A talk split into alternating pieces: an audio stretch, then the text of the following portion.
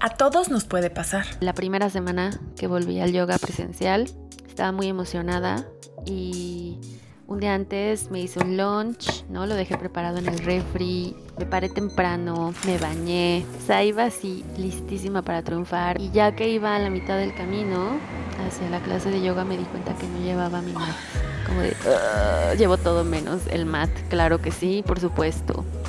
Y no sé, como que me dio mucha risa porque me había preparado mentalmente, me llevé todo menos lo más importante. Y todos tenemos una historia así. Esta onda del perdón, justo en estos tiempos donde nos hemos dado cuenta que realmente la vida no la tenemos comprada. Se empezaron a dar condiciones, vamos a decirlo, suficientes y necesarias para que me empezaran a buscar mis ex. Pero aquí no vamos a cancelar a nadie. Chale, pues ya eh, cuando estás en esas, pues qué te importa cómo te veas, ¿no? O sea, se les hizo cómico que que pues alguien que no tiene casa y que huele tan mal y que a lo mejor eh, pues no se ha bañado y tal, se les hizo un poco cómico que se quisiera como ver bien. Este es un podcast para abrir la mente, compartir. Sería padrísimo llegar y decir, güey, tengo pedos emocionales.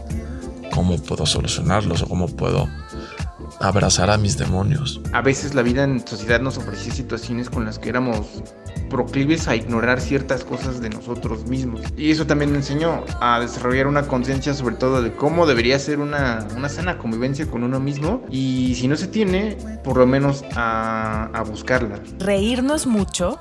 Ah, tuve una vez una novia muy hermosa. a la que quise mucho. Y ella no me quiso nada, no es cierto. Tienes tu historia. Le pone como una bolsita Sí, no, creo que en la mano del doctor. Acumula y va goteando. ¿Y cuánto duró el procedimiento? Pues el primer día como 5 o 6 minutos y el segundo como 15 segundos.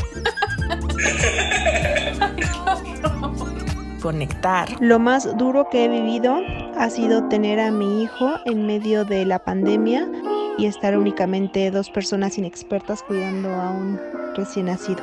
En ocasiones he perdido el tiempo buscando otras cosas que no son tan importantes. Celebrar los pequeños triunfos que hacen toda la diferencia. Esto es lo más increíble que me ha pasado.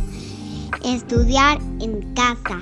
Escuchar historias de gente como tú y como yo y como tu amiga y como tu prima. Ya llevo pues toda la pandemia encerrada aquí dando clases, ¿no? Y luego hasta me pregunto como de, ay, mis alumnos sí estarán mejorando, o sea, como si sentirán que están aprendiendo o no. Porque si le pasó a fulana,